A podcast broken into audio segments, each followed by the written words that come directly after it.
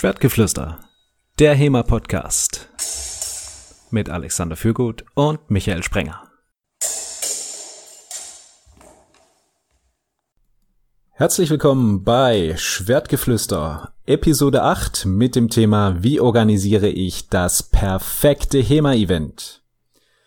Wie immer mit mir, Michael Sprenger und meinem freundlichen Co-Podcaster Alexander Fürgut. Hallo Alexander. Hallo Michael. Wir haben zu den vergangenen Folgen ein paar Veränderungen vorgenommen. Bei Alex habt ihr es letztes Mal schon gehört und bei mir hoffentlich äh, auch gerade in diesem Moment. Ich habe mir auch ein neues Mikrofon zugelegt. Wir haben also jetzt äh, beide die Audioqualität ähm, aufgebohrt. Unsere Stimmen werden auf Engelsflügen in eure Ohren kriechen. Dazu gilt nach wie vor, ähm, wir haben eine E-Mail-Adresse eingerichtet, post.schwertgeflüster.de. Seit neuestem ist es auch egal, ob ihr mit Ü oder mit UE schreibt, post.schwertgeflüster.de. Und wir sind dran interessiert, was bereitet euch im HEMA gerade die meisten Probleme? Was könnten wir mal diskutieren? Thema der Folge heute ist, wie organisiere ich das perfekte HEMA-Event? Ähm, stellen wir uns vor, wir haben einen Verein, eine Schule, eine Gruppe, wie auch immer, und denken uns, so langsam wird's mal Zeit, dass wir hier auch mal was starten. Und jetzt hat man haufenweise motivierte Leute, aber nicht so richtig Ahnung, wie man anfangen soll. Alex, was ist deine Meinung? Wie fängt man am besten an? Mhm. Also wir haben ja glücklicherweise in der allerersten Folge schon festgelegt, dass Events eh das Allertollste sind und welche es gibt. Das heißt, das Erste, was man sich überlegen muss, ist, was für eine Art von Event möchte ich denn veranstalten? Ja? Möchte ich da eher was in Richtung Workshop, Seminar-Event haben, wo Leute unterrichten? Möchte ich eher was haben, wo die Leute viel miteinander frei fechten können, zum Beispiel eine Fechtschule beziehungsweise eine offene Halle? Oder möchte ich, dass die Leute miteinander ähm, im, im Wettkampf stehen, also möchte ich irgendwas in Richtung Turnier organisieren. Das hat alles Vor- und Nachteile, letztendlich ist es aber einfach was, was man sich überlegen kann. Und das gibt dann auch so ein bisschen vor, wie es weitergeht. Du würdest sozusagen als erstes mal die Veranstaltungsabsicht festlegen. Ganz genau. Um, ähm, okay, jetzt sagen wir, ich mache ein HEMA-Event, bei dem gibt es ein kleines Turnier und ich möchte auch noch irgendwie ein Seminar dazu haben. Ähm, zu welchem Thema genau, das weiß ich noch nicht, aber irgendwie fände ich das cool. So ein Tag Turnier, ein Tag Seminar. Okay. Ähm, jetzt natürlich die Frage, okay, woran muss ich alles denken? Also äh, von der von der Idee allein bekomme ich ja noch kein Turnier auf die Beine gestellt. Mhm. Also im Endeffekt das Erste, was man sich halt Gedanken machen muss, ist, in welchem Rahmen soll das Ganze denn stattfinden. Also es macht einen Unterschied, ob ich sage, ich habe die Ambition, ein Event für 50 Leute auf die Beine stellen oder für 20. Und das spielen natürlich auch die Kosten eine ganz massive Rolle. Ähm, es gibt verschiedene Systeme. Es kann ja zum Beispiel sein, dass der Verein viel Plus erwirtschaftet und man einfach jemand auf ein Seminar einlädt, um das Plus sozusagen auf Null zu kriegen, weil man gemeinnützig ist. Das ist natürlich was anderes, als wenn sich das Event selbst von den Kosten her decken muss. Und ähm, Tendenziell ist es natürlich auch so, je größer das Event ist, mehr Aufwand hat man mit der Organisation, desto viel mehr Helfer braucht man. Also ich würde mal sagen, wenn man weiß, was man machen will, ist das Erste, sich mal nüchtern anzuschauen, wer denn da bereit wäre, auch sich mit einzubringen, wer denn auch bereit wäre zu helfen. Und ich glaube, von der Zahl aus kann man so ein bisschen extrapolieren, wie groß das Event eigentlich sein kann, dass man stemmen kann, wenn man dann auch noch weiß, wie die Finanzen aussehen bei einem selbst sozusagen das so ein bisschen umdrehen, weniger darf ähm, oder ein bisschen davon weggehen, ich möchte das und das in der und der Größe machen, sondern ich habe die und die Manpower zur Verfügung und kann das und das stemmen. Man kann das schon auch andersrum probieren und wenn man keine Erfahrungswerte hat, ähm, dann kann man da eh nicht so viel dazu sagen. Das Problem ist halt, es, es kann durchaus für sehr viele ähm, Enttäuschungen sorgen, wenn man sich irgendwie mehr vorgenommen hat, als man dann ähm, letztendlich auch hinkriegt. Ja, also Vielleicht am Anfang, äh, das ist sowieso was, also die, die HEMA-Events werden in der Regel über Mund-zu-Mund-Propaganda befüllt. Das heißt einfach Leute, die einmal da waren, die es gut fanden, kommen wieder, bringen ihre Vereinskollegen mit. Das heißt wahrscheinlich das Erste, Event, was man veranstaltet, wird sowieso ein bisschen kleiner sein als das, was man letztendlich kriegt. Und ähm, also auch da lohnt sich normalerweise nicht, außer man kriegt das gleich, ähm, also man hat die Erfahrung, dass man das gleich richtig gut auf die Beine stellt, richtig gut kommuniziert. Ähm, wird man nicht so viele Teilnehmer haben, wie es dann nach ein paar Jahren sein kann, wenn sich das Ganze etabliert hat auch.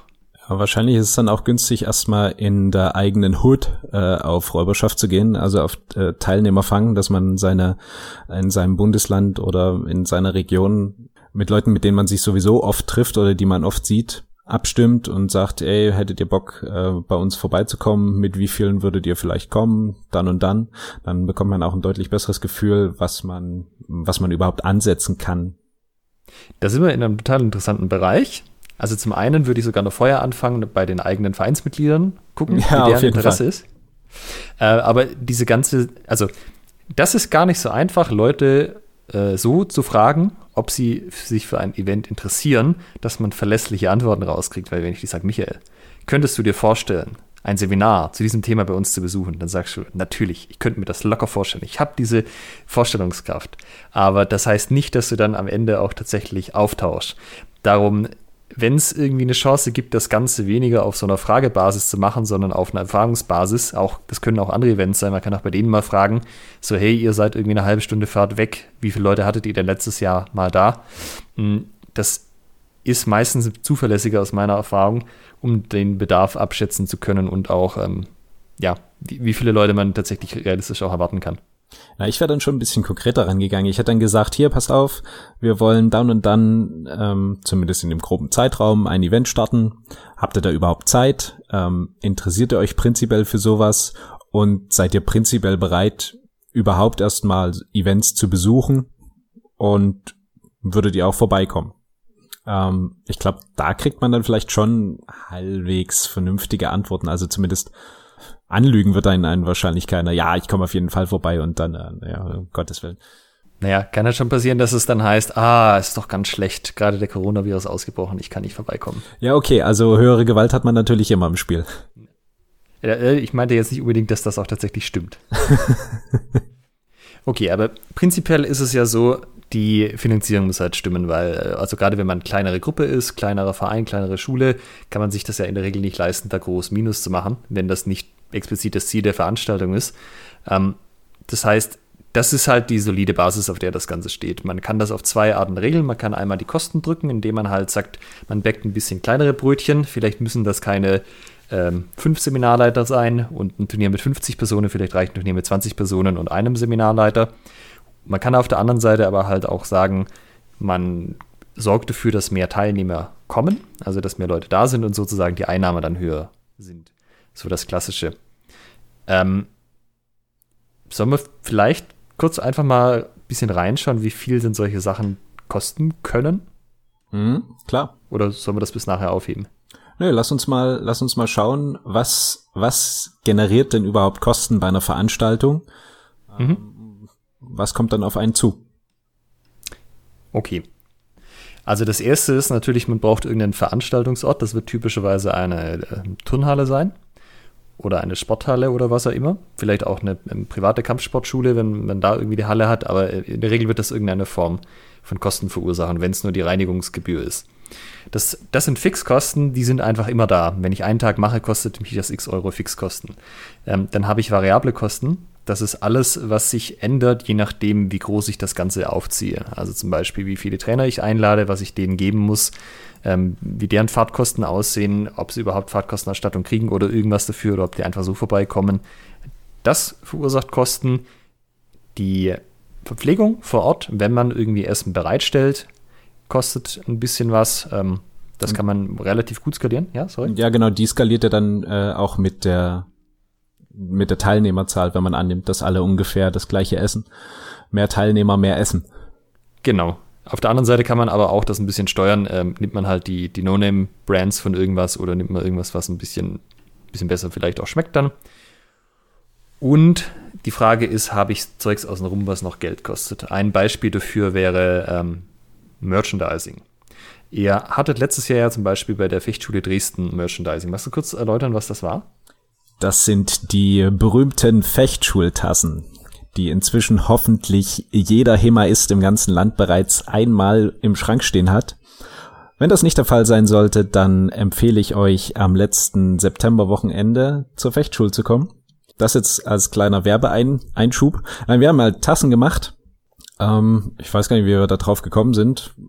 Es war irgendwie was, ja, kann man, kann man Leuten in die Hand geben. Ähm, das sehen sie täglich, erfreuen sich dran. Ähm, Kaffee, Tee trinken irgendwie die meisten früh zum Frühstück. Ähm, ja, das war, das ist sozusagen das, äh, das Fechtschulding. Okay. Habt ihr auch mal irgendwas anderes besorgt? T-Shirts sind ja auch recht üblich als äh, Event-Merchandising. Nee, in der Tat noch nicht. Mal gucken, ob wir dieses Jahr mal dazu übergehen, noch was anderes zu machen. Auch irgendwie so Patches oder sowas. Ähm, T-Shirts hatten wir in der Tat noch nicht. Doch, wir hatten ganz am Anfang, äh, hatten wir mal Buttons. Äh, daran kann ich mich erinnern. So kleine, so kleine Anstecker. Okay. Eigentlich ist es die Tasse. Sehr schön. Ähm, also beim Merchandising ist es so, wir haben jetzt über die verschiedenen Events ähm, alles mal gemacht, bis auf die Tassen. Also wir hatten beim Schwabenhau letztes Jahr T-Shirts zum ersten Mal. Ich mach, ähm, bin ja jetzt gerade noch dabei, beziehungsweise wenn die Folge ausgestrahlt wird, sind die DDRF-Trainertage schon hinter uns. Da habe ich zum Beispiel Blöcke und Kudis besorgt mit entsprechendem äh, Branding von den Trainertagen. Und Patches hatten wir so, hatten wir jetzt zum Beispiel für das Symphony of Steel Turnier. Und wenn ihr euch sowas überlegt, das hat das hat einen großen Vorteil, nämlich die Leute haben, haben ein Erinnerungsstück, haben einen Wiedererkennungswert. Ja, ich nutze zum Beispiel die Taste von der Fechtschule regelmäßig und äh, das hat dann über die Zeit natürlich einen Einfluss, dass die Leute vielleicht, denken, ich könnte ja nächstes Mal wieder hin. So, Tassen und Patches sind ganz toll, weil die sind in einer einzigen Größe da. Ihr könnt die einmal bestellen in einer Variante und könnt jedem davon eine in die Hand drücken. Wenn ihr T-Shirts wollt oder sowas in der Art, die, da müsst ihr vorher die Größen einsammeln. Ihr müsst die Größen dann zuordnen. Dann sagen Leute spontan ab, für die ihr dann schon ein T-Shirt bestellt habt und wollen vielleicht die Eventgebühr zurück und so. Das macht alles relativ kompliziert. Das ist ja auch echt ein großer Aufwand. Aber alles, wo ihr eine Variante habt und dann kriegt halt jeder ein so ein Ding davon und es stellt einen positiven Bezug zu euch her, äh, ist was, das kann man gut planen. Da weiß man, wie viele man braucht, nämlich so viele, wie man Teilnehmer hat, typischerweise. Ähm, oder wie viel man Helfer hat, wenn das Helfergeschenke sind und kann das entsprechend einkalkulieren. Ist aber auch tendenziell was, wo ich sagen würde, das muss nicht beim ersten Event sein, sondern macht erstmal eins, das an sich läuft und dann, wenn das mehr als einmal macht, ähm, kann man ja langsam sich mal an das Merchandising ranwagen. Hat natürlich einen Effekt. Das Merchandising, was ich dieses Jahr mache, bringt mir Teilnehmer fürs nächste Jahr. Ne? Das muss man ja auch so sehen. Das heißt, wenn ich irgendwie eine Kleinigkeit zumindest mache, die sich jemand irgendwo dran stecken kann oder ähm, eine Trinkflasche, die er dann nutzt oder eben ja, sei es ein T-Shirt, was er anzieht, mm, das wird natürlich dann, wenn der Teilnehmer auch noch woanders aktiv ist, wenn er irgendwie ähm, an anderen Events teilnimmt oder sich mit anderen Leuten trifft, wird das ja wahrgenommen und dann ist es ja auch eine super Werbung dann schon für das nächste Mal. Das ist ja der große Grund, warum man T-Shirts nimmt, weil die Leute die halt tragen und auch bei den Events tragen. Meine äh, Schwertspieltasse finde ich nett, aber die nehme ich nicht zu den nächsten Events mit. Sie ist auch leider nicht bruchsicher. genau, eine aus Plastik oder so, wo man einfach dann als Beiwaffe noch verwenden kann. Hast du eine Ahnung, was jetzt zum Beispiel bei der Fechtschule, das ist ja dieses Jahr komplett ohne Seminar, das heißt, ihr habt nur, äh, ihr veranstaltet nur ein Turnier. Weißt du, was da der größte Kostenpunkt ist? Bei der Fechtschule, der größte singuläre Kostenpunkt ist der Veranstaltungsort bei uns, die Ersthelfer. Ja, das sind so die, die mir jetzt gerade sehr präsent im Kopf sind. Okay, weil ähm, also wenn ihr zum Beispiel Seminare habt oder, oder Workshop-Events, dann ist ja wahrscheinlich das ähm, Budget für die Seminarleiter bzw. die Workshop-Leiter der größte Teil von dem Ganzen. Vermutlich zusammen mit dem Essen, je nachdem, was ihr da so vorhabt und wen ihr da einlädt. Ähm, sollen, wir, sollen wir vielleicht das Geheimnis lüften, was das kostet für solche Events, wenn man da einen Trainer möchte? Können wir das der Szene anvertrauen? Ja, ich, ich denke, was wir auf jeden Fall anvertrauen können, sind deine und meine Kostensätze. Ich glaube, da verraten wir ähm, das, das ist DSGVO-konform. okay. Also ähm, auch bei den großen Events ist es typischerweise so, für so einen eineinhalb bis zwei Stunden Workshop-Slot machen das die äh, Trainer in aller Regel auf Fahrtkostenbasis. Das ist zum Beispiel jetzt auch so ähm, beim, beim Schwabenhau. Und auch bei anderen Events kenne ich das so. Ähm, das ist ja auch was, was zum Beispiel beim Gathering der Lini gerne auch erzählt hat, also das ist auch in dem Fall öffentliche Information, da wird nicht noch extra irgendwas draufgelegt, sondern die Leute sind halt da, ihnen werden die Kosten erstattet, auf das Event zu kommen, wird gemacht. Also man kann auch einfach mal Leute fragen, ob sie sich das vorstellen können. Wenn sie keine Zeit haben oder keine Lust, dann sagen sie euch das schon. Da müsst ihr also nicht schüchtern sein, einfach mal die Leute zu fragen. Ähm, hat hier halt den Vorteil, die Leute, also so zwei Stunden ist eine ein, entspricht halt einer Einheit normalerweise, was die Leute auch im regulären Training geben. Und das ist was, was wahrscheinlich auch nicht allzu viel Vorbereitungszeit kostet und die Leute haben halt was vom restlichen Event. Ja, die können zu den anderen in die Workshops gehen und was es sonst so an Rahmenprogramm gibt. Ähm, wenn ihr Leute auf Seminare einladet, also dass diese sozusagen die einzige oder Hauptattraktion sind für den ganzen Tag, dann sieht das natürlich ein bisschen anders aus. Das erfordert eine ganze Menge mehr Vorbereitungszeit, dass die Sachen sauber ineinander greifen. Ähm, und man selber hat halt für sich nicht noch, äh, also nicht noch die große Trainingsgelegenheit. Ja, denn du bist ja dann der eine Seminarleiter. Genau. Ähm, magst du da was zu deinen Sätzen sagen oder soll ich anfangen? oh, komm, wir machen hier Schnick, Schnack, Schnuck. wer, wer muss zuerst mit der Wahrheit rausrücken? Ähm, na, ich mache es so wie ähm, wir haben beim ähm, im, im Dachverband mal intern so ein bisschen Kostenstruktur erarbeitet und da gesagt, auch für im Zuge der Planung der, der Trainerausbildung ähm, ist so ein, so ein Vergütungssatz von 30 Euro für eine Unterrichtseinheit, also 45 Minuten, ähm, wird da als angemessen angesehen. Und daran orientiere ich mich auch. Okay. Während sozusagen, wenn es jetzt ein anderthalbstündiges Event wäre, was äh, meistens nicht der Fall ist, wären das dann 60 Euro zuzüglich ähm, Spesen, also irgendwie Übernachtung und Fahrtkosten. Mhm. Ich mache es ein bisschen anders. Ich habe äh, quasi so einen fixen Satz von äh, 200 Euro pro Tag. Also das sind typischerweise sechs, sechs Feststunden. Ähm, weil allzu viel mehr geht dann auch nicht, also vielleicht mal sieben, aber das war es dann auch. Plus halt genau Fahrtkosten und Unterbringer, falls da irgendwas entsteht. Und das ist tatsächlich auch ungefähr der Mittelwert, den ich kenne von ähm, anderen Leuten, die man auf Seminare einlädt, solange die das ähm, als Hobby machen. Ja, also wenn ihr natürlich jemand euch holt, der das beruflich macht, der, der kommt mit den Sätzen nicht hin, der muss ja auch dann Steuern drauf bezahlen. Es gibt so einen Freibetrag, das sind glaube ich 7000 Euro oder so im Jahr, wo man keine Steuern drauf bezahlt. Wenn ihr natürlich das Ganze versteuern müsst, könnt ihr nicht für solche Sätze irgendwie anfangen, da Seminare zu geben, wenn das euer Beruf ist oder auch euer Nebenberuf. Also genau, das kostet ein bisschen mehr, aber auch ähm, auf völlig verständliche Weise. Äh, ist aber auf der anderen Seite auch relativ äh, erschwinglich, wenn man sich das mal überlegt. Die Leute haben ja viel Erfahrung, die kommen extra zu euch, die bereiten das entsprechend vor. Also ähm, das sind schon in der Regel eher Freundschaftspreise, würde ich es mal nennen, die man dann in der Szene kriegt. Würde ich auch denken. Und man hat es sich ja vorher überlegt, wen man einlädt. Äh, da denkt man sich ja nicht, äh, ich lade jetzt den billigsten ein, den wir finden können, sondern, ja, genau. sondern man denkt sich, okay, den will ich haben und dann hat man ja gute Gründe. Ne? Ich will diesen und jenen technischen Aspekt haben im Training, weil ich das bei dem gesehen habe, weil der es super kann. Oder ich möchte, ja, man hat sich ja überlegt, was will man von dem Seminar haben für einen für einen Vorteil. Ähm, und dementsprechend ist dann auch der Preis halt gerechtfertigt. Genau, und es ist sogar so, also die Leute, die jetzt irgendwie schon lange in der HEMA-Szene sind und Erfahrung haben, wissen ja, wie das war, als man angefangen hat.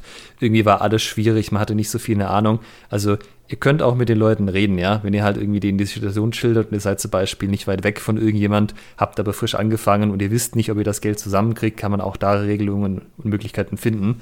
Also die Leute sind da sehr offen, euch auch eine ganze Ecke ähm, entgegenzukommen, weil die sich halt ähm, in diesen Situationen auch wiederfinden. Ich hoffe, das nutzt es sich jeder, ja, der es nicht braucht. Aber wenn ihr wirklich in einer Situation seid, wo ihr sagt, hey, das wäre total sinnvoll, aber wir wissen nicht, ob wir das irgendwie finanziell gestemmt kriegen, einfach mal die Leute freundlich fragen, eure Situation schildern und dann gucken, was man machen kann. In der Regel findet man irgendeine Lösung. Ja, und das Schlimmste, was passieren kann, ist, denke ich, dass die Leute sagen, nee, äh, geht halt nicht. Und ja, dann ist halt das so. Genau. Ja, also auch wenn ihr euch das mal überlegt, das kann der Gruppe einen richtig großen Schub geben. Ist in der Regel, wenn man nicht mit fünf Leuten in der Halle steht, sondern vielleicht ein knappes Dutzend zusammenkriegt, äh, verteilt sich das normalerweise auch ganz gut, ja. Also das lohnt sich auf jeden Fall, das mal zu probieren. Genau, dann hätten wir so die großen Kosten. Äh, achso, falls ihr irgendwie jetzt zum Beispiel ein Turnier macht, kann es ja auch sein, ihr wollt externe Kampfrichter einladen. Auch hier wäre es natürlich angemessen, denen äh, zumindest mal die Fahrtkosten zu erstatten, gegebenenfalls auch mehr, je nachdem, wie es bei euch aussieht, weil die stellen sich ja auch hin und machen da irgendwas. Ähm, was, wo sie auch irgendwas anderes mit ihrer Zeit anfangen könnten.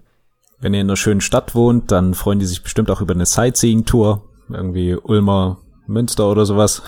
Das ist ein schönes Stichwort, Michael. Wusstest du, dass das Ulmer Münster der höchste Kirchturm, ich glaube sogar der Welt ist, wenn ich, aber auf jeden Fall mal Deutschlands. Aber auf jeden Fall, worauf du hinaus möchtest, ist, dass er auf jeden Fall größer als die Kölner Kirche ist. Genau, und das wissen genau zwei Arten von Leuten, nämlich die Ulmer und die Kölner. und jedem, den ich das bei den Events erzähle. Jetzt könnt ihr euch dreimal überlegen, woher das der Dresdner weiß. genau.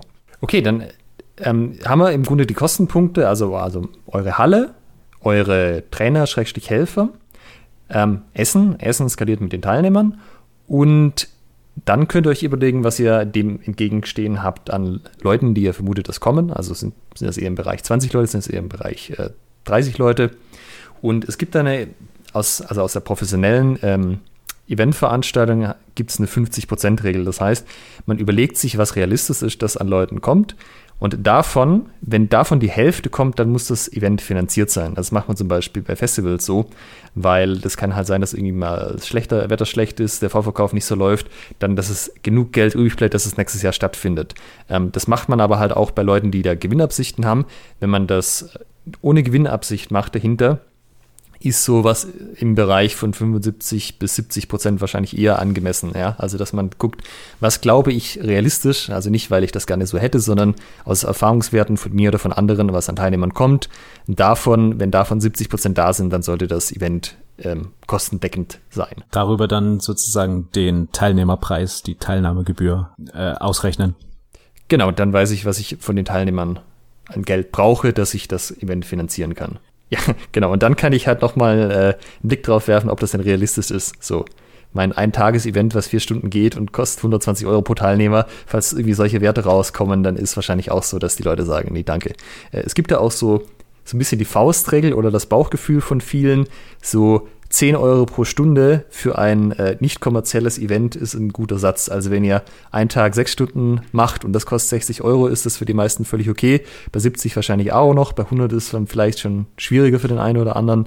Äh, umgekehrt, wenn ihr wenn ihr halt über zwei Tage lang volles Programm von morgens bis abends habt, darf das auch entsprechend mehr kosten. Äh, volles Programm, zählst du da ein Turnier dazu? Wenn man das möchte, aber das ist ja kein Muss. Das nee. hat ja vor allem auch eigene Anforderungen. ähm, nee, was ich meine ist, ähm, zählst du das in diesen Kostenvorteil, in, diese 10 Euro, die die Leute bereit sind auszugeben? Zählst du da ein Turnier mit rein? Ähm, also sechs Stunden Turnier? Ich habe tatsächlich eher an Seminare gedacht und solche Veranstaltungen, wo man es ein bisschen besser planen kann. Bei Turnieren weiß ich ja nicht, wie weit ich komme. Ähm, ich glaube, da ist eher so, so Gefühl für fixes Startgeld, weil man weiß ja nicht, bin ich dann aus den K.O.-Runden nochmal, äh, oder aus den Pools nochmal fünf K.O.-Runden weiter oder wie schaut das aus? Ja, aber das ist ja noch ein wichtiger Hinweis äh, in Bezug auf die Kostenstruktur, dass man sich überlegt, okay, äh, für ein Seminar sind Teilnehmer bereit, pro pro Zeiteinheit Geld auszugeben und ja. für, ein, für ein Turnier an sich sind Teilnehmer bereit, x Euro pauschal auszugeben. Genau, da kommt sicherlich auch auf die wahrgenommene Qualität des Turniers an. Also wenn ihr irgendwie einen guten Ruf habt und die Plätze begehrt sind, kann man wahrscheinlich mehr verlangen, als wenn das halt irgendwie so das erste Turnier ist, was eine unbekannte Gruppe macht. Gibt's da noch andere, irgend, ähm, du hast ja diese 50 beziehungsweise 70 Prozent Regel angesprochen. Mhm. Ähm, wollen wir vielleicht über andere fancy Kostenmodelle reden? Ja, du klingst so, als hättest du eins im Kopf. Eine Variante ist ja auch recht, äh, recht populär, dass man es ähm, zeitgestaffelt macht. Also Early Bird Tickets zum Beispiel verkauft. Ähm, mhm. Normalerweise wären, keine Ahnung, 100 Euro kostendeckend und die ersten 10 Teilnehmer bekommen es für 80 oder sowas oder bis, wenn ihr euch bis dann und dann anmeldet. Ja, wofür das ja eigentlich da ist, ist äh, eine frühe Bindung der Leute an das Event herzustellen. Also das ist ja eigentlich, hat das das Ziel, dass Leute sich halt anmelden und das nicht bis zum letzten Moment geht und man Planungsunsicherheit hat, kommen jetzt so viele, kommen so viele, sondern dass sich ein signifikanter Anteil der Personen einfach als Early Bird anmeldet mit dem Anreiz Geld, dass man dann sagen kann, okay, ähm, ich weiß, das Event ist von der Finanzierung weitestgehend gedeckt und jetzt kommen halt noch ein paar Leute separat dazu, die sich danach anmelden, aber ich gehe davon aus, das klappt. Ist es dann auch für, wenn ich ähm, für ein Event geeignet, was sich das das erste Mal veranstalte, denn rein formal wäre es ja dafür prädestiniert, damit ich irgendwie Planungssicherheit bekomme. Ne? Ich weiß nicht, oh, wie viele werden kommen, ich habe das noch nie veranstaltet. Ähm, würdest du sagen, dass so ein Early Bird System dafür geeignet ist oder würde das nicht so wahrgenommen oder ja wahrgenommen werden bei einem bei einem ganz neuen Event?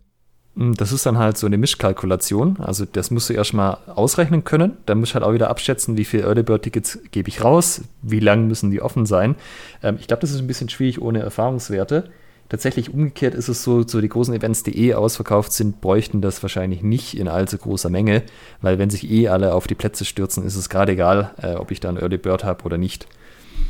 Ähm, da ist es aber meiner Ansicht nach entscheidender, dass ich die Kommunikation, dass es dieses Event gibt, was da passiert, warum die Leute kommen sollten, dass die effizient abläuft. Äh, weil wenn keiner davon mitkriegt, dass es das Event gibt, gerade wenn es zum ersten Mal stattfindet und ich habe ein Early Bird Ticket, wird mich das auch nicht irgendwie weiterbringen. Dann haben wir jetzt äh, abgeschätzt, wie viele Teilnehmer kommen werden. Wir haben ähm, die Kosten so mehr oder minder, also die Fixkosten zumindest mal kalkuliert anhand der Teilnehmer. Das kannst du dann auch die die Kosten für Verpflegung zum Beispiel ähm, kalkulieren? Also man muss dazu sagen, wir haben ja das Thema eingeleitet, wie organisiere ich das perfekte HEMA-Event und ein HEMA-Event, was nur einmal stattfindet und dann nie wieder, weil die Kosten nicht gedeckt waren, sind, ist wahrscheinlich nicht perfekt gewesen. Ja. also falls das jetzt ein bisschen trocken klingt mit den, mit den Rechengeschichten, das ist halt wirklich die Basis. Ja, man will ja die Sachen typischerweise mehr als einmal veranstalten, wenn sie gut ankamen. Und es macht auch besonders als junge Gruppe keinen Spaß, wenn man äh, unruhige Nächte hat. Ähm, ja, kann man es durchziehen oder muss man es vielleicht vorher absagen, weil nicht genügend kommen, weil man sich verkalkuliert hat. Ähm, das kann man sich so ein bisschen ersparen. Da hilft auch, ähm, sich natürlich mit Leuten vorher mal zusammenzusetzen, auf andere Events zu fahren, sich die Organisatoren zu schnappen und zu sagen, äh, kannst du mir mal kurz in zehn Minuten erklären, wie ihr angefangen habt. Mhm. Das ist ja eigentlich analog zu der, wie bilde ich mich als Trainer fort, Folge. Einfach Leute fragen, die da schon Erfahrung mit haben. Die Leute in der HEMA-Szene sind typischerweise recht offen. Falls man ein Gerät, der da nicht sehr offen ist, fragt man einfach den nächsten äh, und auch auskunftsbereit. Also die ist, also zum Beispiel könnt ihr auch wirklich mal fragen, was habt ihr eingekauft, wie habt ihr das ausgerechnet? Teilweise kriegt man von den Leuten halt die, die Excel-Sheets, wo das drinsteht, ja, wir haben mit so und so viel Essen pro Teilnehmer geplant, wo, was man halt selber verwenden kann, um das bei sich abzuschätzen. Ja, auf jeden Fall. Und das übrigens, lieber Michael, ist der Grund, warum es beim äh, Sotby Gathering die HEMA-Waffeln gibt. Weil Erzähl. Die, also die Manna-Waffeln, die sollten hoffentlich alle kennen, ist äh, die typische, das typische HEMA-Gebäck, weil das gibt es auf dem Train-Event, vermutlich schon immer, schon bevor es das Train-Event gab. Und ähm, das Gathering-Team hat irgendwann beim Dreien-Event angefragt, hey, sag mal, wir wollen hier ein großes Event aufziehen. Ähm, wie viel kauften ihr davon was? Die haben einfach ihre Liste geschickt, mit der sie das kalkuliert haben. Und da waren selbstverständlich die Mannerwaffeln mit drauf. Und dementsprechend hat das Gathering jetzt halt auch Mannerwaffeln auf dem Programm, weil das da einfach schon vorausgefüllt drin stand. Das sollte jedes Event so machen. Jedes Event braucht Mannerwaffeln. Auf jeden Fall. Ich habe gerade, ich habe gerade im Hinterkopf, wenn das, wenn das jetzt jemand hört und sich dann einen Schabernack treiben möchte, ne, also ne, wenn man angefragt wird, zum Beispiel kommt jetzt jemand zu dir, ey Alex, kannst du uns mal helfen? Wie organisiert ihr den Schwabenhau? Und du machst auf diese Liste irgendein Gimmick drauf, was äh, genau und guckst dann, ob sich's durchsetzt oder nicht. Genau, irgendwas ganz Albernes, was man braucht, wenn man in Unterwäsche Dussack fechtet.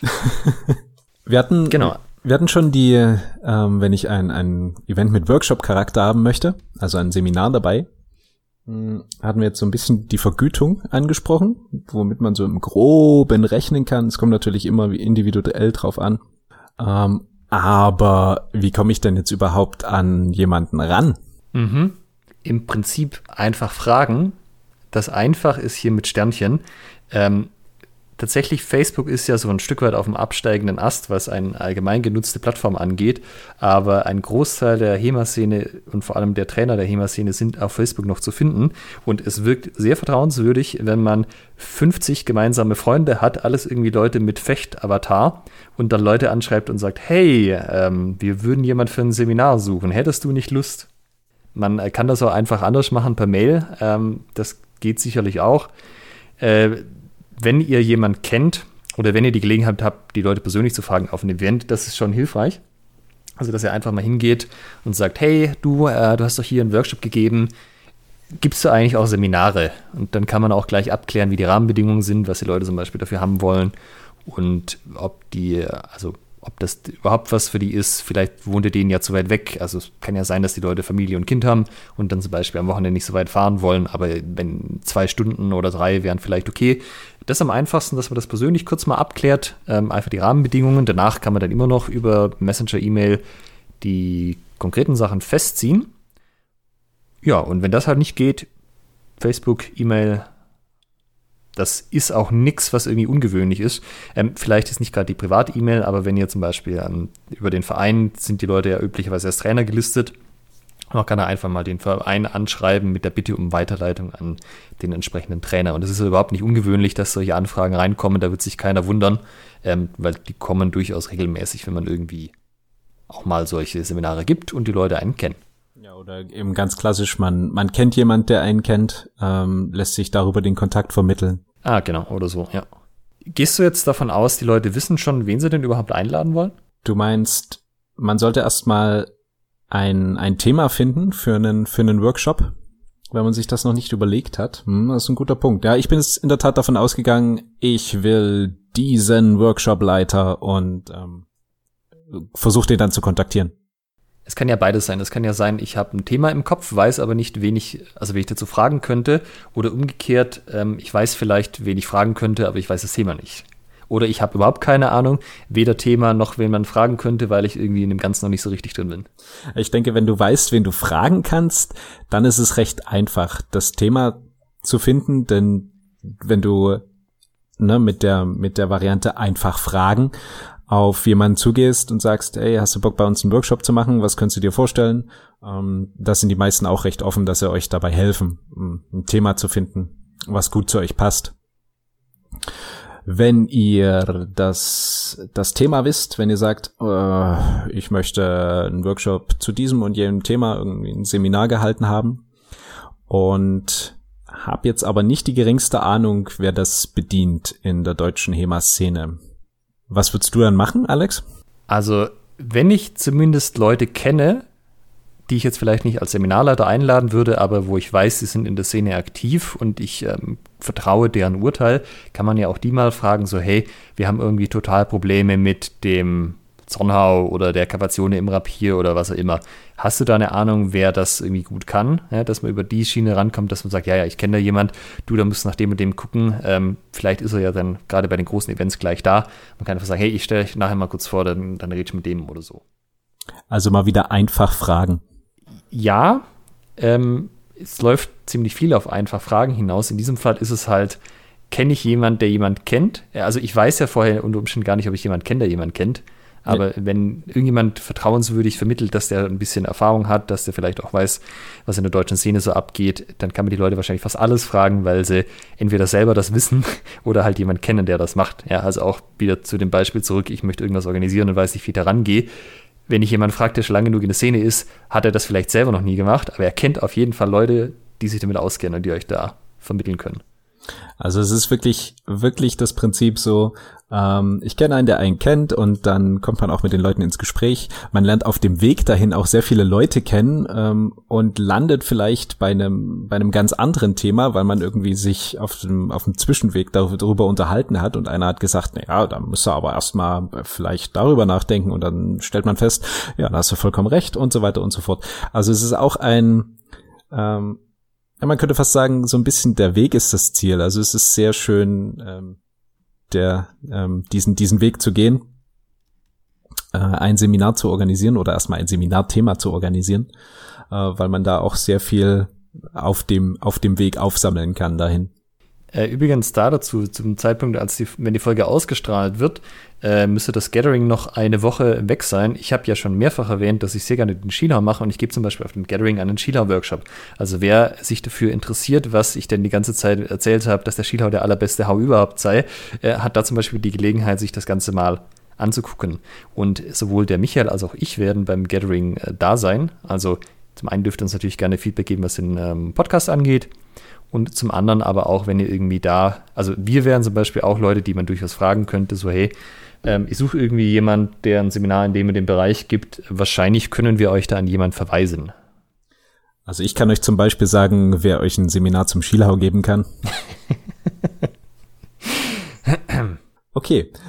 Ähm, jetzt haben wir natürlich noch nicht den Extremfall beleuchtet. Ich weiß gar nicht, was ich will.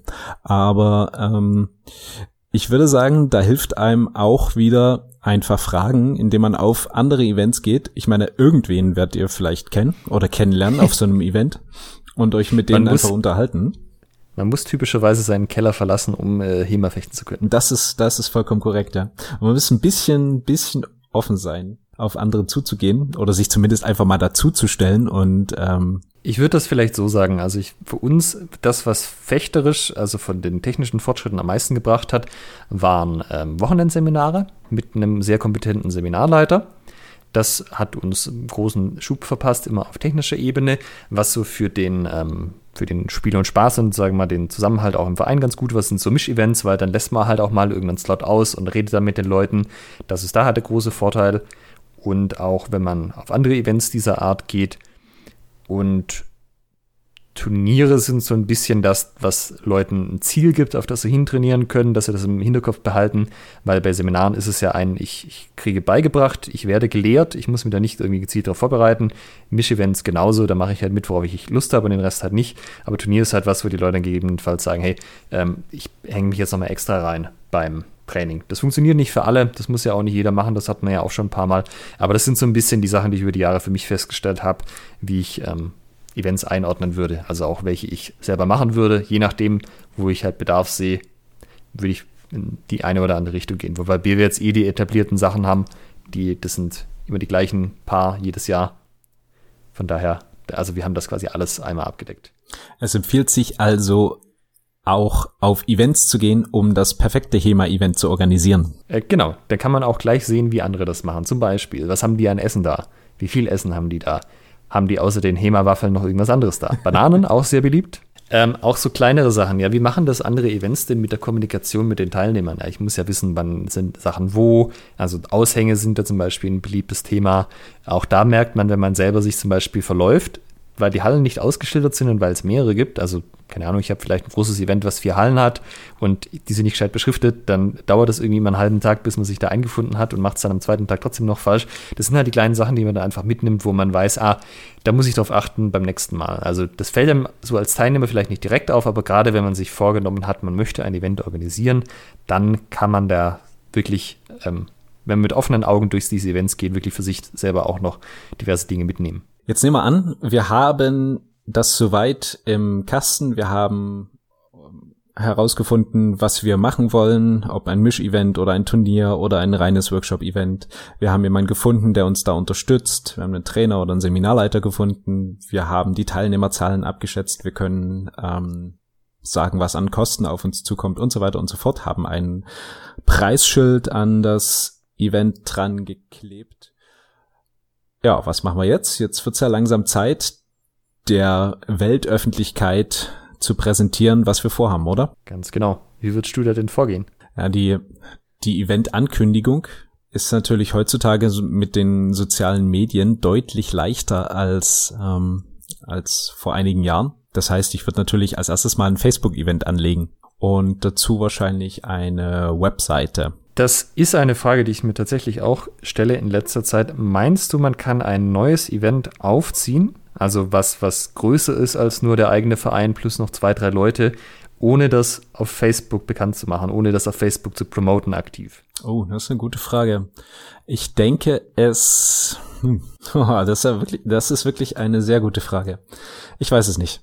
Weil ich finde das eigentlich so ein bisschen nervig. Ich mache das auch, äh, weil ich ja möchte, dass bei uns Leute sind.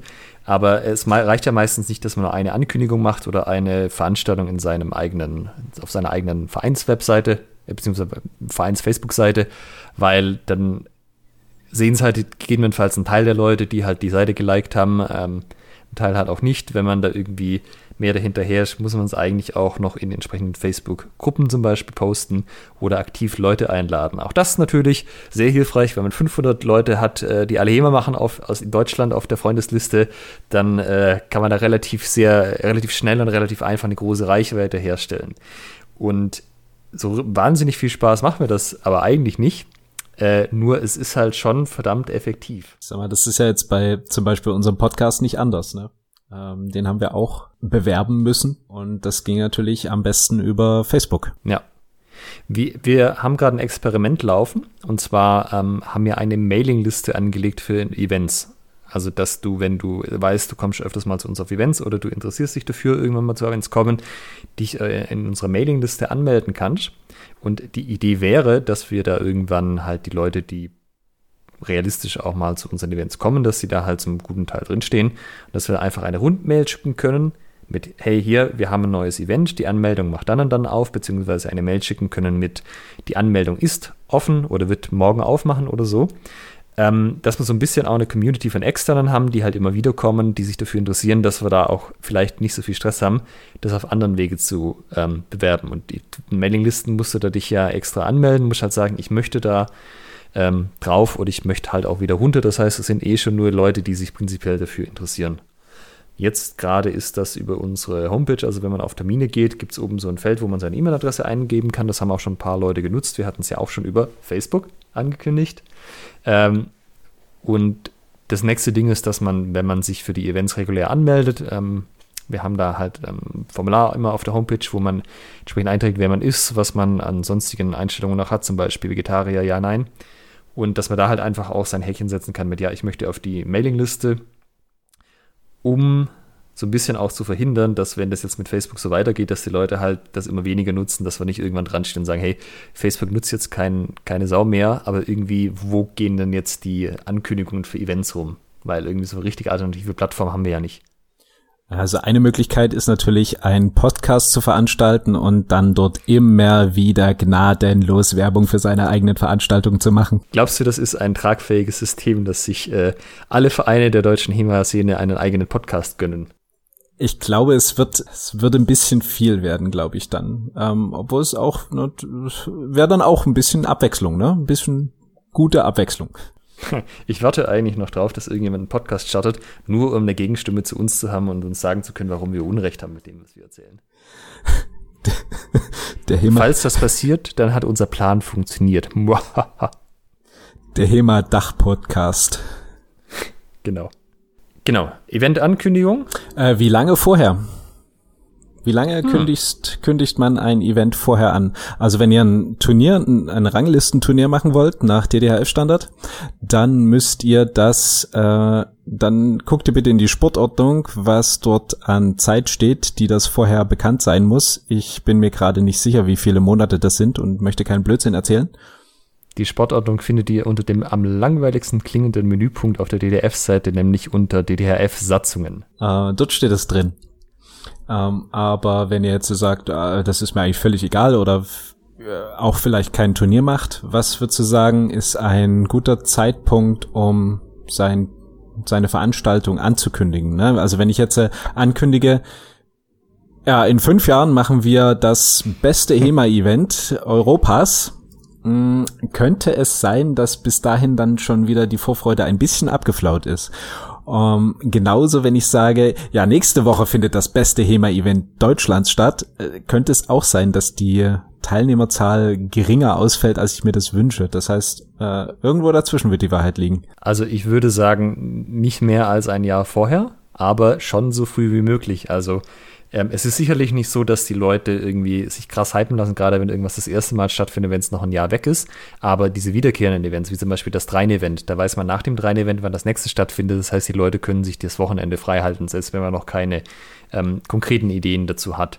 Ähm, ja, so ein, ich denke, für irgendwas Kleineres, wo jetzt nicht ähm, Leute sich irgendwie Urlaub nehmen müssen, was vielleicht auch äh, noch nicht so oft stattgefunden hat, ist wahrscheinlich ein halbes Jahr fünf Monate so, so eine ganz gute Frist, weil man muss ja erstmal Aufmerksamkeit erzeugen, dann muss man irgendwann ankündigen, dass die äh, Anmeldung irgendwann mal demnächst aufmacht, dann muss die Anmeldung laufen, dann muss man gucken, wie viel Interesse dran ist. Und man will ja auch ein bisschen Spiel haben, um das nach ähm, justieren zu können. Also wenn ich zum Beispiel zwei Monate vorher das Event ankündige und einen Monat vor die Anmeldungen aufmache, kann ich nicht nachjustieren, indem ich zum Beispiel nochmal mich mehr um Werbung kümmere, wenn ich merke, es kommen zu wenig Leute, weil die Zeit nicht reicht.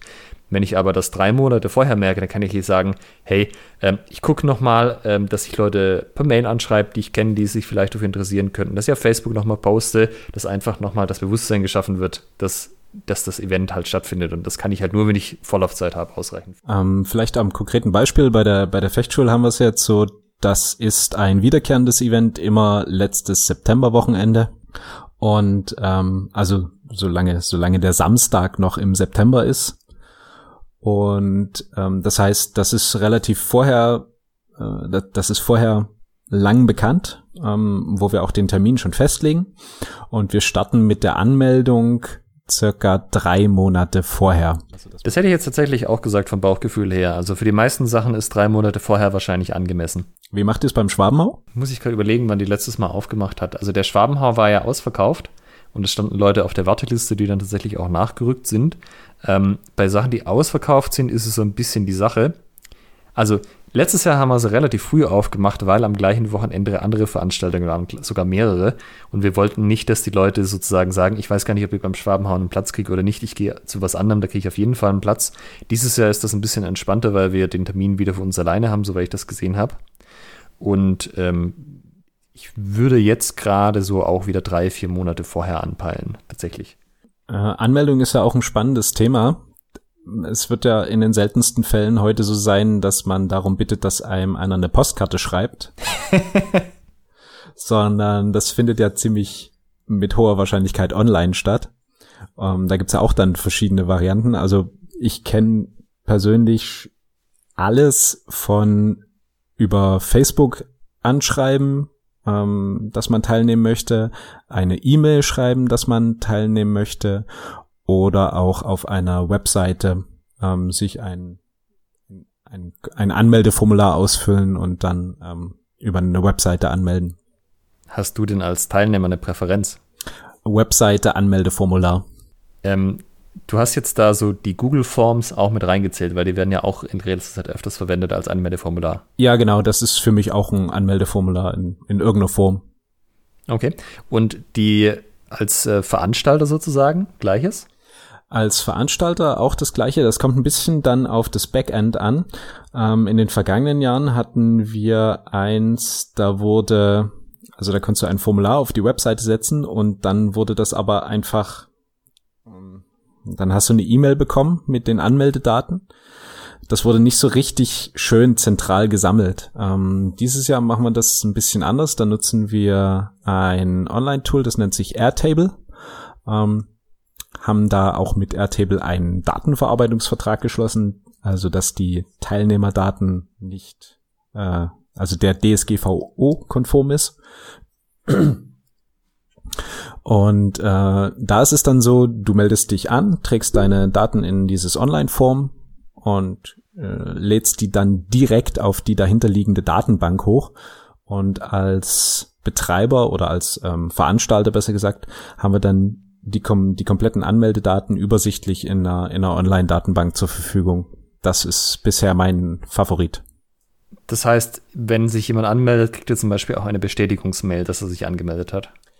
Das ist leider noch nicht integriert. Also die würde dann ähm, noch manuell versandt werden. Aber da gibt es dann zum Beispiel ein, eine ein Feld, wo die E-Mail-Adresse eingetragen wird.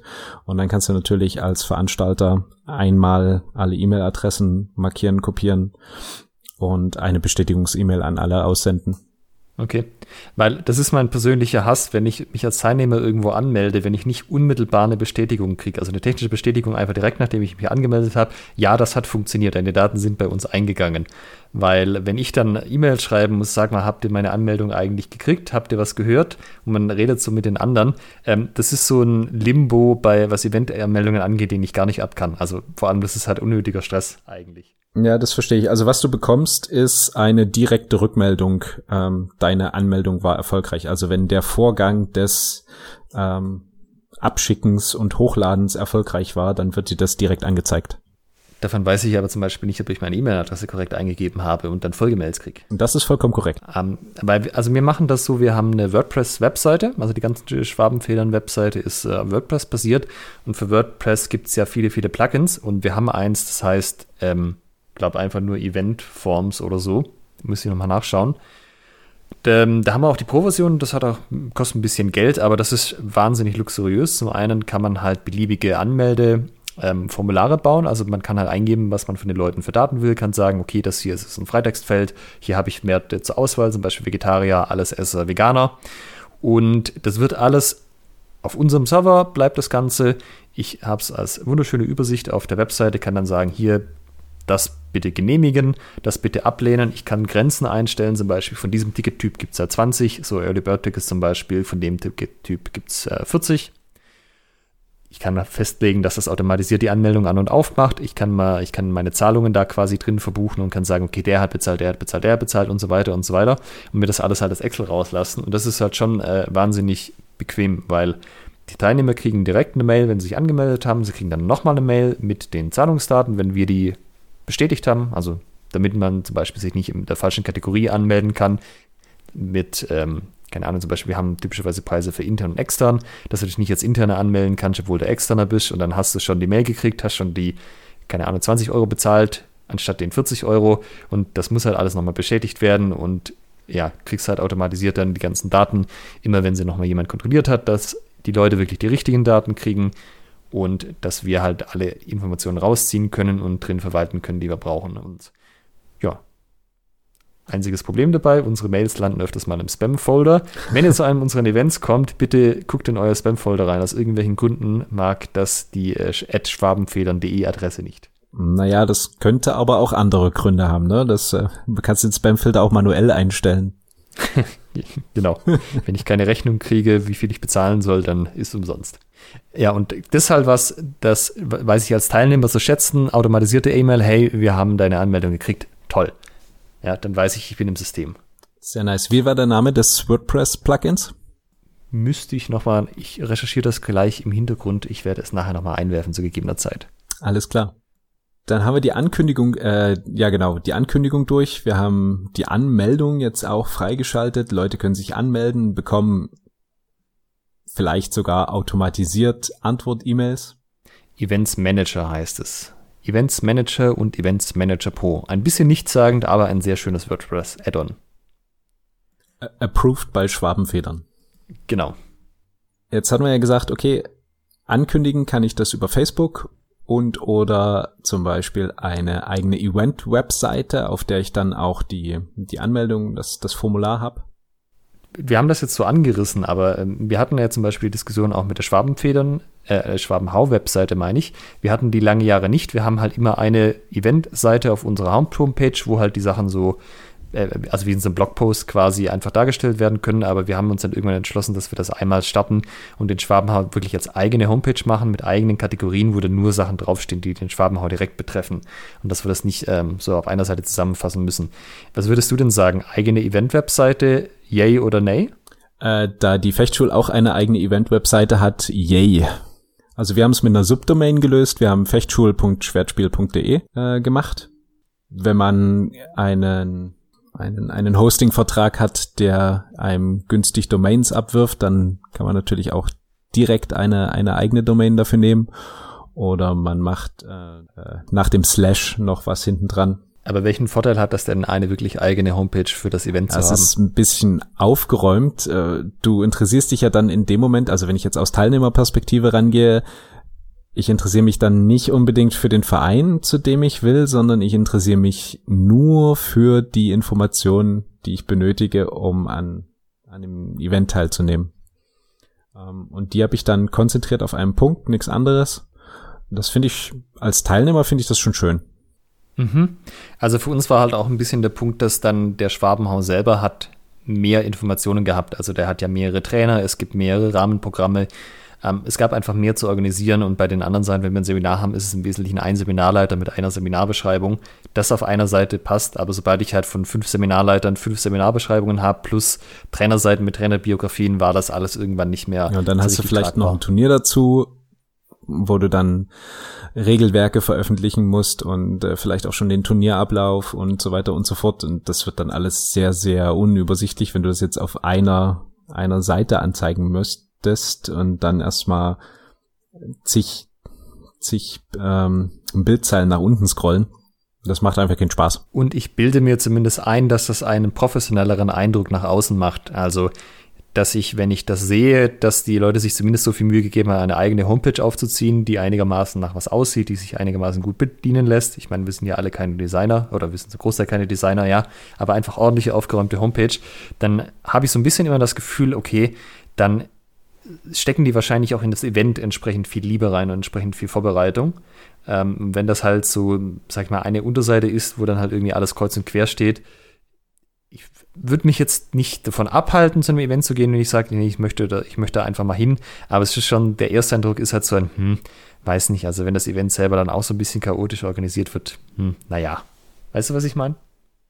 Ja, es macht einen professionellen Eindruck. Man hat ein gutes Gefühl, dahin zu fahren. Genau, und das, also das wird sicherlich nicht bei allen irgendwie ein Einfluss sein, der irgendwie groß ist, aber das kann halt schon den Unterschied machen, ob dann vielleicht noch ein, zwei, drei Leute mehr kommen oder, also je nach Eventgröße halt, oder ein paar Prozent mehr oder weniger, sage ich mal.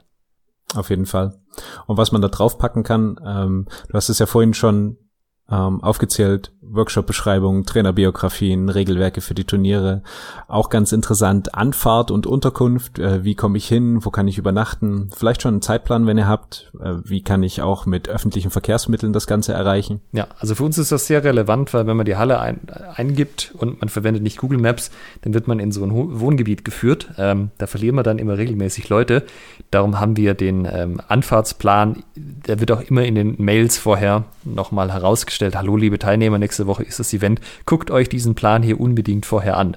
Oder verwendet Google Maps mit dieser Adresse. Ansonsten findet ihr, ihr könnt direkt vor der Halle parken, sobald ihr sie gefunden habt. Dann sind wir vielleicht irgendwann soweit. Äh, es haben sich Teilnehmer angemeldet. Es hat alles geklappt. Ähm, man hat keine schlaflosen Nächte gehabt. Die Kosten sind halbwegs gedeckt und das Event findet statt. Es ist Tag des Events.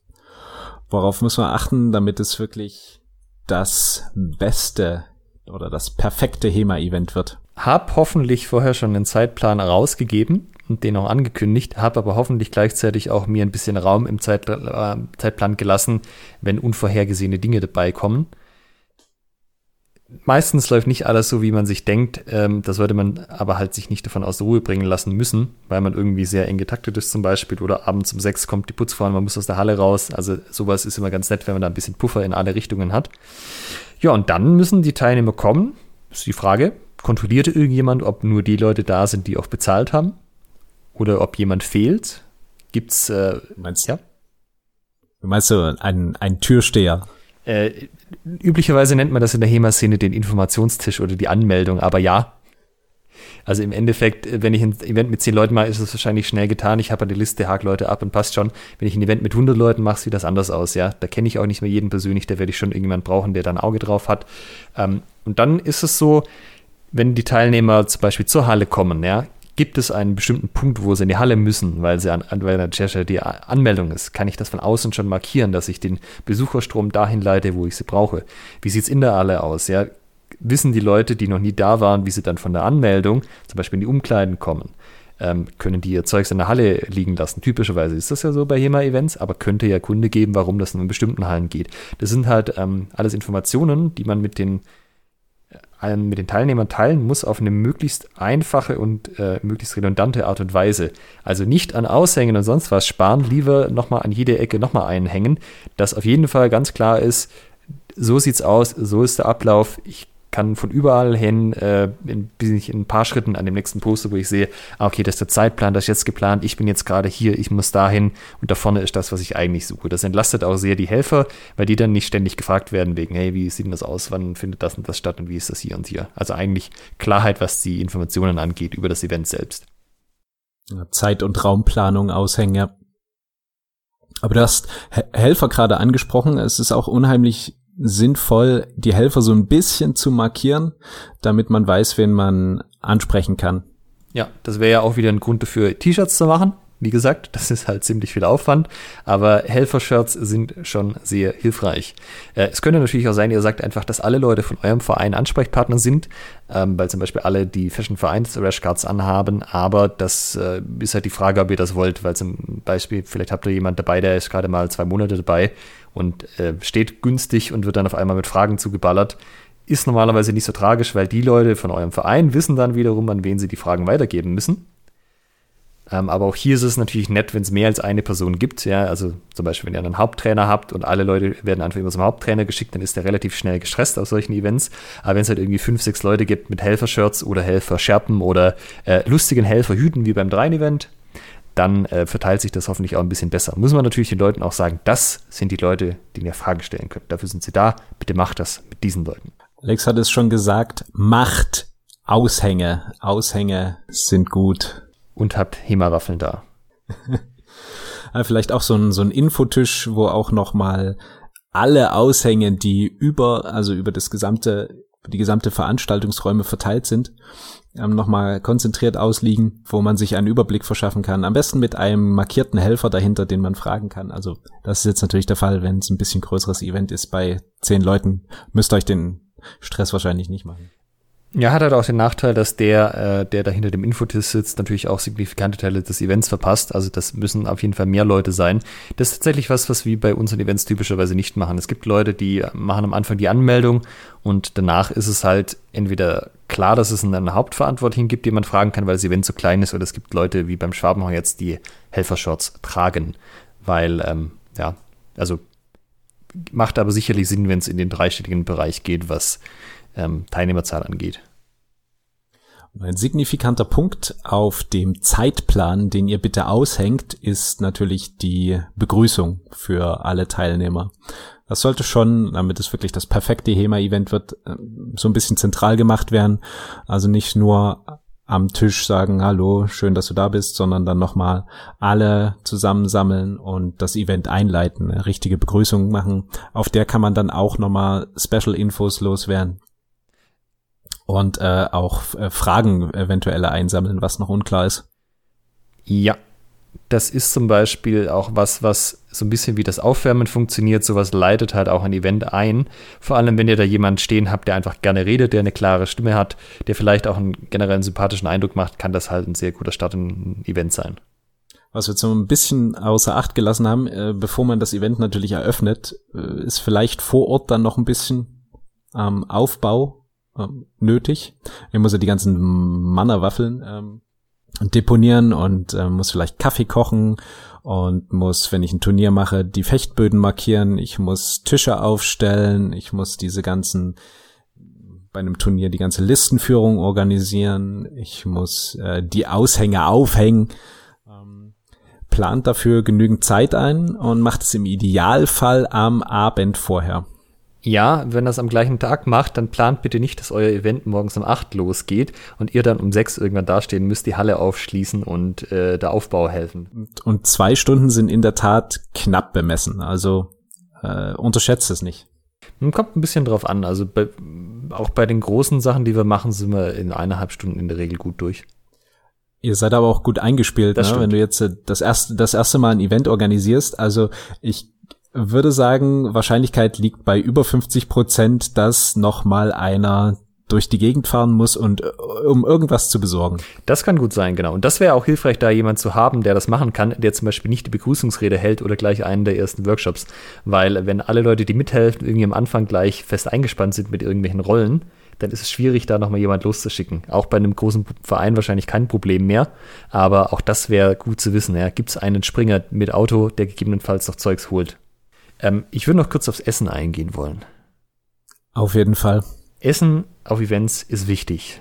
Mannerwaffeln hatten wir schon, Bananen sind wichtig.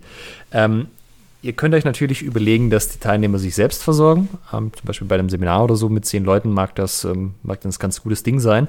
Und es hängt natürlich auch davon ab, wenn ich für ein Event 150 ähm, Euro bezahle, habe ich andere Erwartungen daran, dass es Verpflegung gibt oder in welcher Qualität es die Verpflegung gibt, als wenn ich jetzt äh, 40 Euro bezahlt habe. Ihr müsst euch da nicht in Unkosten stürzen, aber äh, die Leute, die mal bei Bund waren, zu denen ich nicht gehöre, die wissen, ohne Mampf kein Kampf. Und eine günstige Variante, zum Beispiel relativ viele Leute zu versorgen, ist, dass ihr euch einen so einen großen ähm, Kochtopf besorgt mit ähm, Stromanschluss.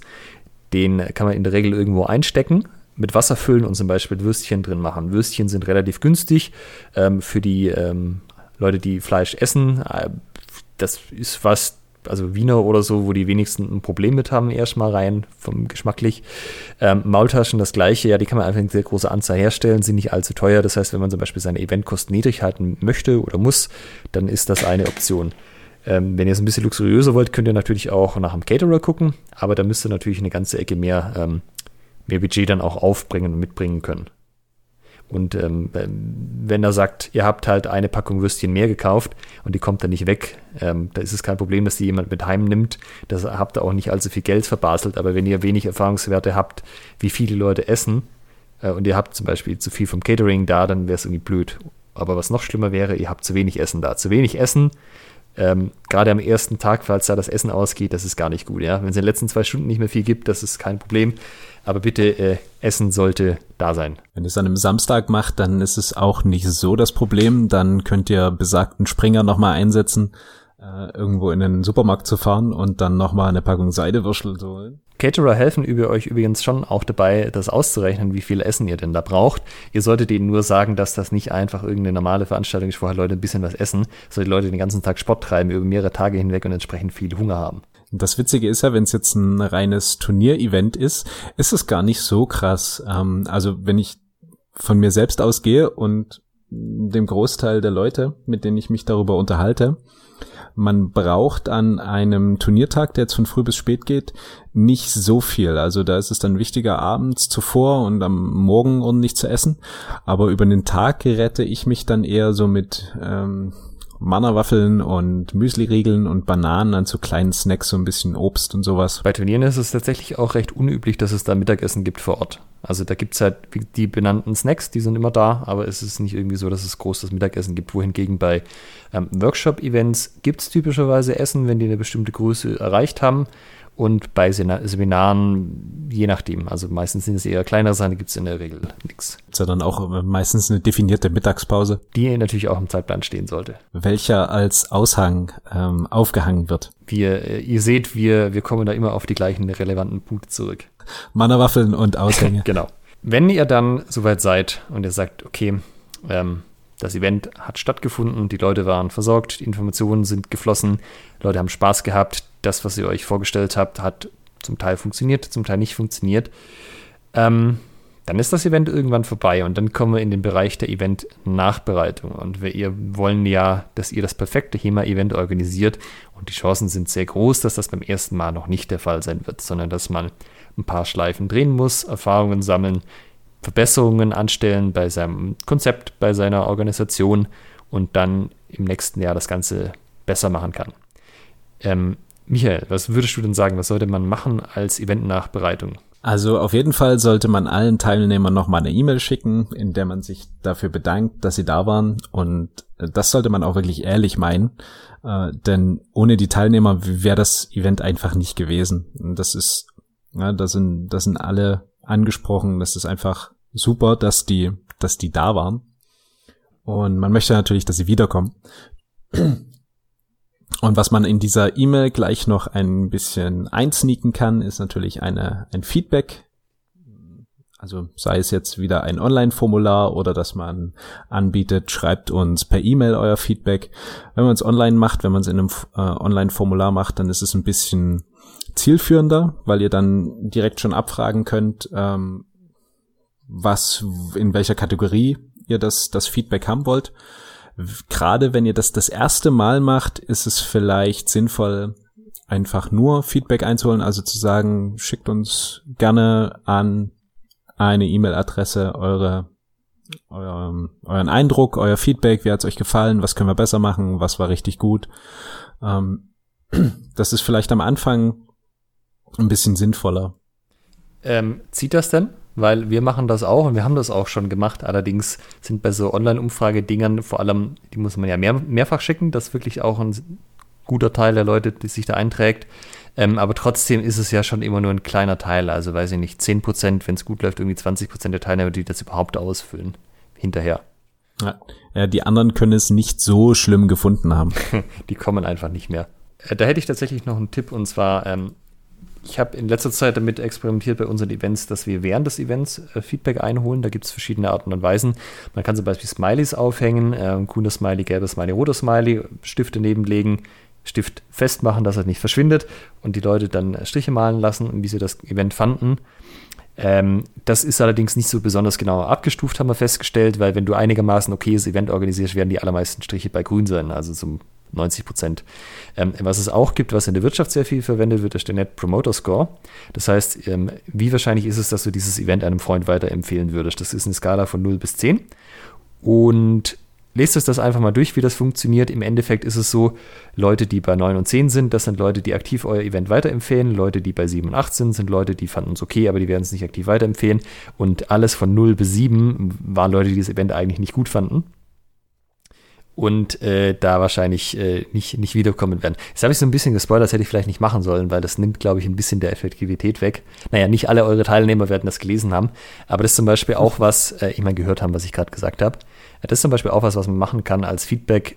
Ähm, den Zettel irgendwo hinhängen, vielleicht auch mehrere davon machen, Stift dranhängen und dann einfach mal die Leute sich dazu auffordern, sich einzutragen. Oder vielleicht auch, wenn sie gehen, so, äh, wenn es eine Verabschiedung gibt oder ein offizielles Eventende, nochmal darauf hinweisen, hey, tragt euch da bitte ein ähm, weil so im rauslaufenden Strich zu machen, ist weniger Aufwand, als hinterher die Mail zu lesen, dann das Formular zu öffnen, dann sich zu denken, oh, ah, zehn Fragen, ich habe eigentlich nach der ersten schon keine Lust mehr, das dann sein zu lassen. Das ist natürlich auch eine Variante. Ähm, so bekommst du erstmal nur eine Rückmeldung, ob dein Turnier gut oder schlecht war, bekommst du natürlich erst erstmal noch keine Ahnung, was gut oder schlecht war. Genau, also wahrscheinlich sollte ähm, man es kombinieren, dass die paar Leute, die was schreiben, die werden einem sagen, wenn sie was sie gestört hat konkret. Auf der anderen Seite hast du aber auch einen generellen Eindruck, wie die, wie das Event wahrgenommen worden ist. Aber auch so die die Variante, vor Ort äh, Dinge beschreiben zu lassen, ist manchmal auch gar nicht so schlecht, dass man irgendwie so eine kleinen Zettelchen hat, äh, rot, gelb, grün oder einfach nur rot und grün, was war, was war gut, was war nicht so gut, einfach irgendwie so Stichpunkte schreiben lässt. Wie kommen da auch wieder zu einem Punkt, an dem wir am Anfang schon ein paar Mal hatten, ihr könnt natürlich die Leute auch vor Ort einfach fragen. So gerade mal in der Mittagspause, so, hey, wie gefällt's dir eigentlich? Ähm, am besten konkrete Fragen stellen, so wie ein gefällt's dir eigentlich? Es besteht die Gefahr, dass da so Höflichkeitsfloskeln kommen. Ja, voll gut, passt schon. Ähm, aber ihr könnt konkret fragen, hier sag mal, hast du eigentlich das Gefühl, äh, dass wir, äh, oder bis, passt dir die Essensauswahl, ist was für dich dabei? Ja, also konkret machen, dass, äh, dass die Leute überlegen müssen. Ähm, das, das, erhöht ein bisschen die Chance, dass man gutes Feedback kriegt.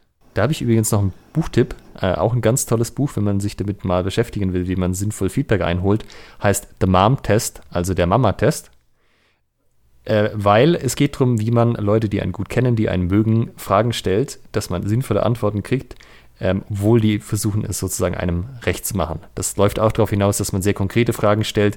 Äh, das Buch ist nicht teuer, lohnt sich auf jeden Fall mal da reinzulesen, das ist sehr amüsant geschrieben. Der Mami-Test.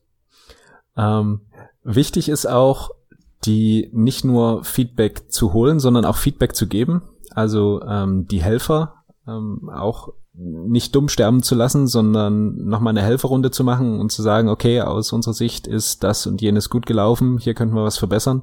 Und natürlich auch in dem Zuge die Helfer zu fragen, was hat geklappt, was hat nicht geklappt. Ja, und schreibt es euch auf. Ihr habt das zum Großteil vergessen bis zum nächsten Jahr. Macht das irgendwie schriftlich, dass ihr euch die Stichpunkte zumindest festhaltet, irgendwo ablegt, wo ihr es wiederfindet, am besten digital mit allen geteilt, dass man sagen kann, hey, äh, halbes Jahr später, was war denn nochmal letztes Mal der Fall?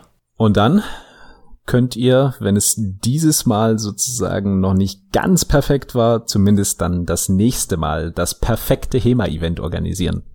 Genau, ich glaube, das war es im Wesentlichen auch. Ähm, die Punkte, die man beachten sollte. Letztendlich ist das natürlich eine große, großes Ding Gefühlssache von den Teilnehmern aus, aber ein gut organisiertes Event bringt schon mal alle Voraussetzungen mit, dass die Teilnehmer sich wohlfühlen.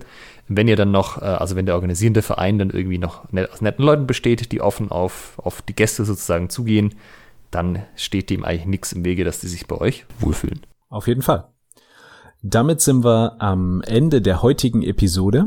Das war Episode 8 von Schwertgeflüster. Wie organisiere ich das perfekte HEMA-Event? Und zum Schluss natürlich nochmal darauf aufmerksam gemacht, wir haben eine E-Mail-Adresse, an die ihr schreiben könnt, post at schwertgeflüster.de. Und ähm, ja, schreibt uns gern, was euch gerade die meisten Probleme im HEMA macht. Dann können wir das bei uns mit einfließen lassen. Dann bedanke ich mich heute fürs Zuhören. Ich glaube, das war diesmal unsere längste Folge bis jetzt. Danke fürs Durchhalten und bis zur nächsten Folge. Tschüss. Ciao. Verpasst nicht die nächste Folge von Schwertgeflüster. In Episode 9 reden wir über das Meierkreuz mit dem Thema mit dem Meierkreuz zu den blößen Fechten Grundlage oder Zeitverschwendung. Hört rein.